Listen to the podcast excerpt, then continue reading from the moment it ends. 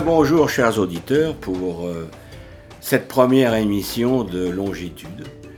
Donc Longitude, c'est une émission euh, qui a pour but de vous faire euh, voyager dans différents pays, dans différentes provinces, dans différentes cités, visiter également des sites historiques ou de magnifiques sites écologiques euh, tout ça pour dire que Longitude est dédiée euh, à la nature, à la géographie, au voyage.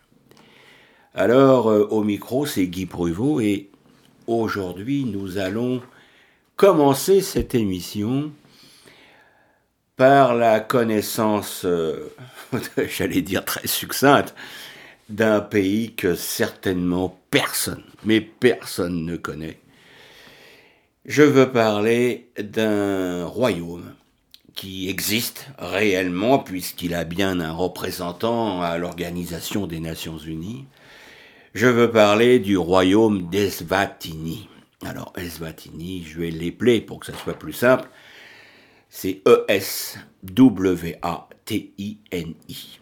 L'Eswatini.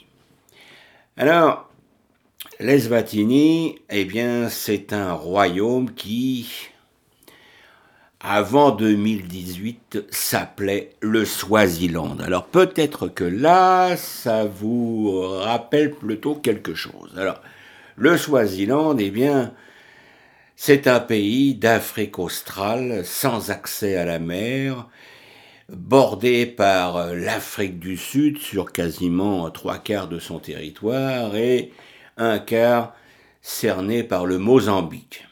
Il est parfois appelé euh, Guani. Mais enfin, depuis 2018, eh bien, euh, il s'appelle Eswatini. Alors, on va peut-être en reparler. L'Eswatini, donc, c'est un royaume qui fait 17 300 km, c'est-à-dire grosso modo la moitié de l'île de Vancouver, qui possède 1 500 000 habitants, et dont la capitale, euh, petite ville de 62 000 habitants, s'appelle Mbabane. Alors, c'est une monarchie absolue, et euh, cette nation, comme ses habitants, doit son nom à un roi du XIXe siècle qui s'appelait Svati II. Alors, le nom signifie bâton de commandement en zoulou. Alors, les Svatini, eh bien, c'est un petit pays, je l'ai dit, qui fait euh, un peu moins de 200 km euh, entre le nord et le sud et 130 km de l'est à l'ouest. Alors, c'est une monarchie absolue, euh, je vous l'ai dit, euh, le roi actuel s'appelle Svati III.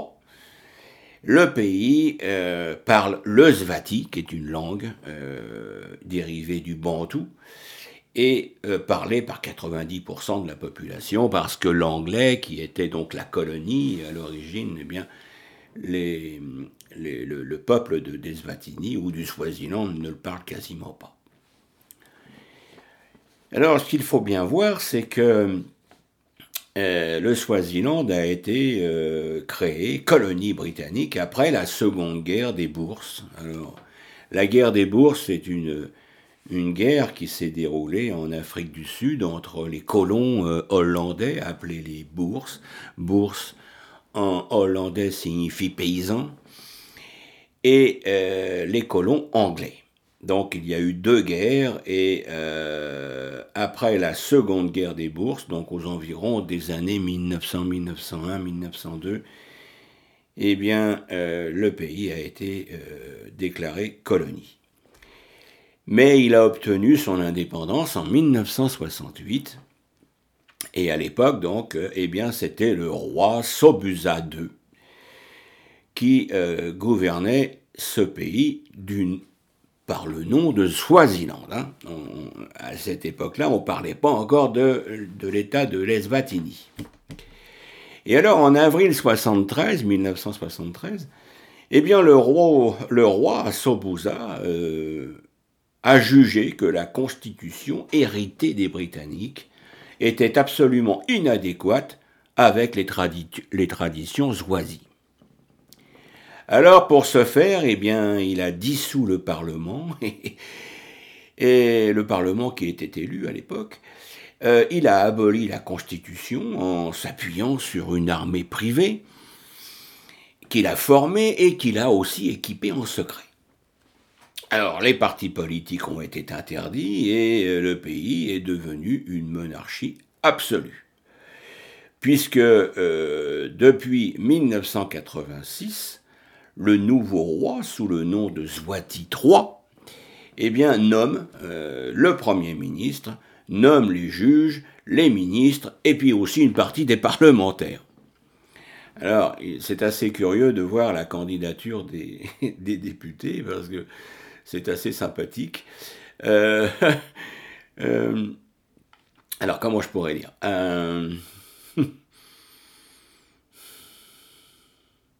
Alors,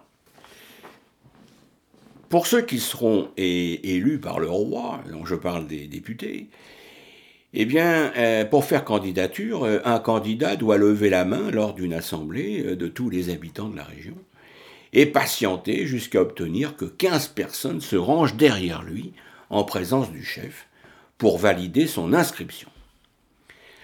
Alors, il faut également préciser qu'il y a chaque année à la fin du mois d'août euh, une grande, grande, grande euh, fête nationale qui se, situe dans, le pays et qu'on appelle la danse des roseaux. Et cette, cette danse des roseaux, donc, s'effectue devant le roi. Alors, euh, on va en reparler, parce que la danse des roseaux, dans la langue swazi, c'est l'umlanga l'Umlanga, qui s'effectue donc devant le roi. Mais avant de parler de ça, je voudrais euh, terminer avec quelques descriptions de, ce pays. Euh, ben oui, l'Eswatini, c'est un pays à l'économie essentiellement agricole, qui donc euh, exporte du, de la canne à sucre, du tabac, du maïs, du riz, des arachides. Euh, c'est un pays pauvre. Hum, c'est un pays dont l'espérance de vie est de 52 ans pour les hommes. Et la mortalité infantile est très élevée puisqu'elle se situe à 60 pour 1000, soit 6%.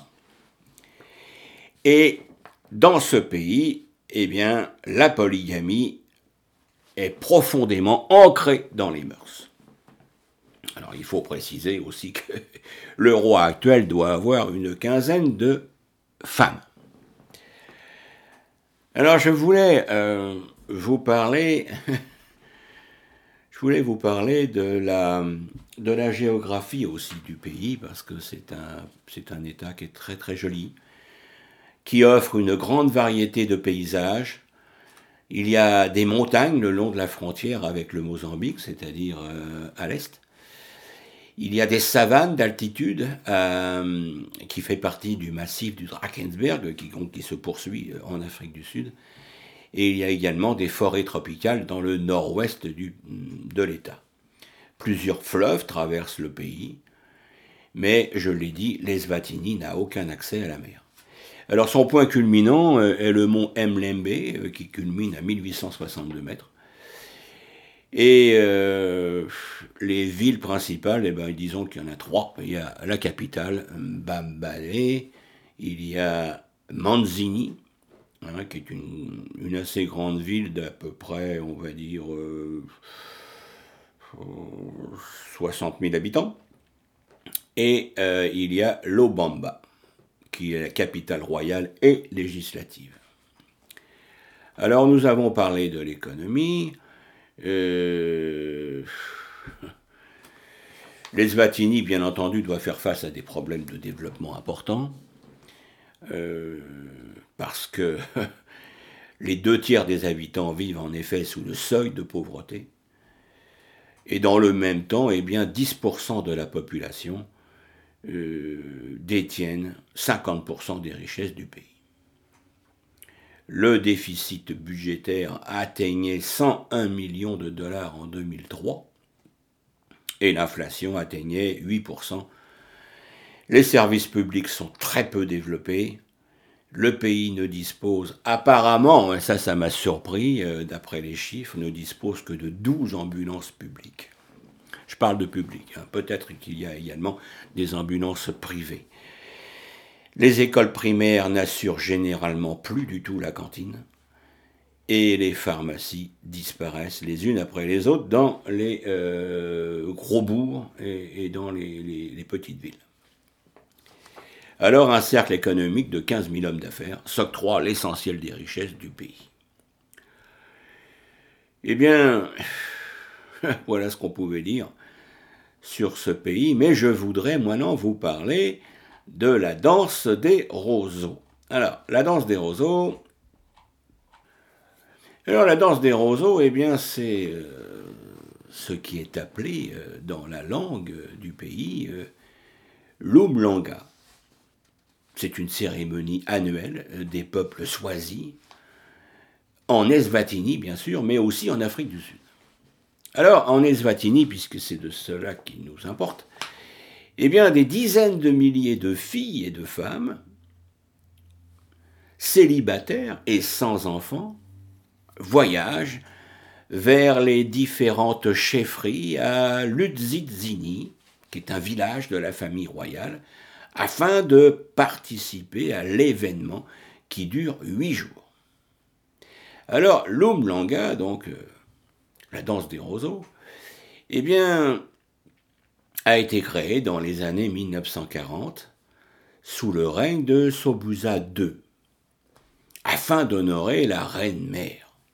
Mais cette cérémonie est devenue le rituel où les femmes vierges, je précise bien, montrent leur, leur loyauté au roi. Et, et pour celui-ci, c'est aussi l'occasion de se choisir une nouvelle femme parmi les jeunes filles. Alors les jeunes filles sont placées euh, par tranche d'âge. De nos jours, la danse des roseaux continue d'être pratiquée et euh, la cérémonie porte le nom d'Umlanga. Donc les jeunes filles se rassemblent au village royal et après l'arrivée de la reine-mère dans la résidence royale, eh bien les femmes se dispersent la nuit suivante dans les zones environnantes et coupent de grands roseaux. La nuit d'après, elle les regroupe et les ramène à la reine-mère afin qu'ils soient utilisés pour la réparation des trous dans les barrières de roseaux entourant le village royal. Alors après une journée de repos et de soins, eh bien les femmes préparent leur costume traditionnel composé d'un collier de perles, de bracelets de cheville qui font des cliquetis fabriqués à partir de cocons. Ils ont également une ceinture et une jupe. Et beaucoup d'entre elles portent également le couteau de brousse qu'elles ont utilisé pour couper les roseaux. Et ceci, c'est le symbole de leur virginité. Alors, euh, le but officiel de cette cérémonie annuelle est de préserver la chasteté des femmes, de fournir la main-d'œuvre en hommage à la reine-mère et d'inciter à la solidarité entre femmes par le travail en commun. Alors pendant la cérémonie, eh bien le roi, avec l'aide de sa mère et de sa sœur aînée, eh bien choisit 365 filles. Et une grande partie des 365 filles vont habiter dans un palais au centre de Bamban, donc qui est la capitale de l'État. Et parmi ces 365 filles, eh bien le roi peut choisir une nouvelle épouse, ce qu'il ne fait pas chaque année d'ailleurs. Mais il a, ces filles à sa disposition sexuellement pendant toute l'année pour choisir. Alors les femmes chantent et dansent alors qu'elles défilent devant la famille royale ainsi que devant des spectateurs, des touristes, des dignitaires étrangers. Et après le défilé, eh bien, les groupes de certains villages prennent place au centre du terrain afin d'accomplir une performance spéciale pour la foule. Et de nombreuses filles du roi et les princesses royales participent également à la cérémonie de danse des roseaux. Et elles se distinguent par la couronne de plumes rouges qu'elles portent dans les cheveux. Eh bien voilà, j'espère que vous avez apprécié euh, cette histoire de la danse des roseaux et je vais maintenant vous faire écouter euh, quelques musiques qui a trait effectivement euh, à ce pays. C'est la danse donc en Eswatini. Alors.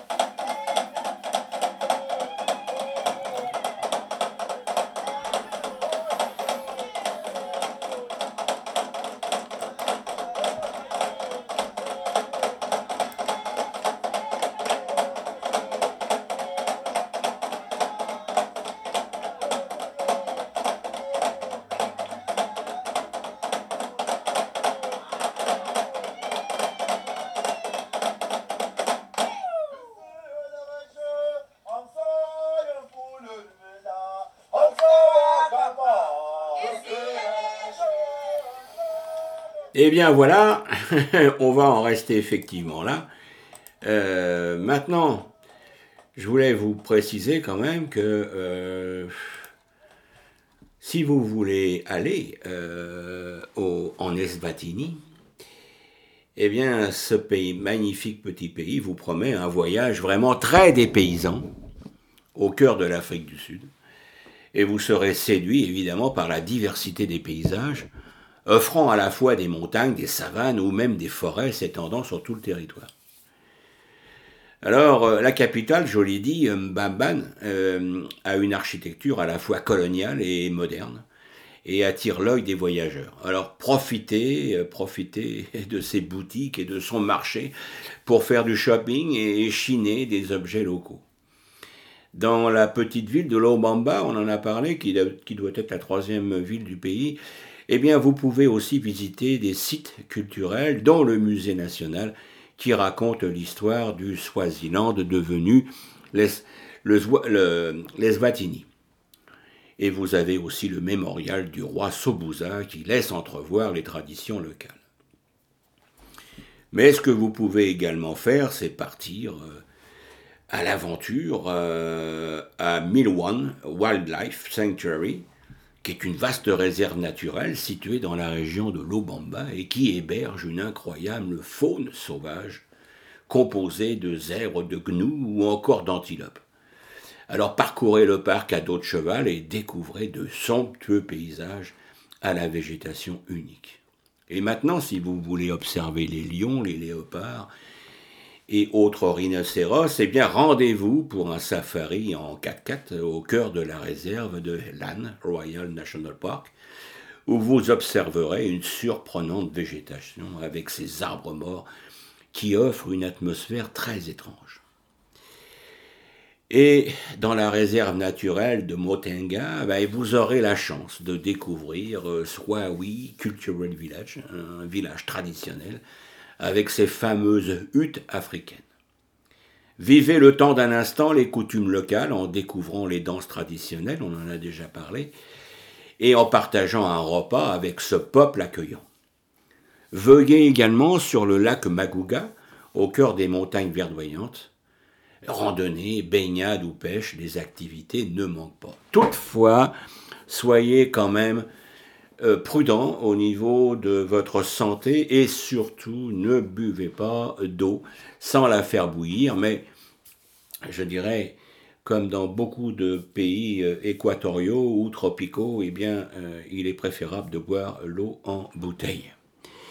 Maintenant, euh, la cuisine locale, eh bien, vous pouvez effectivement la déguster, principalement sur les marchés.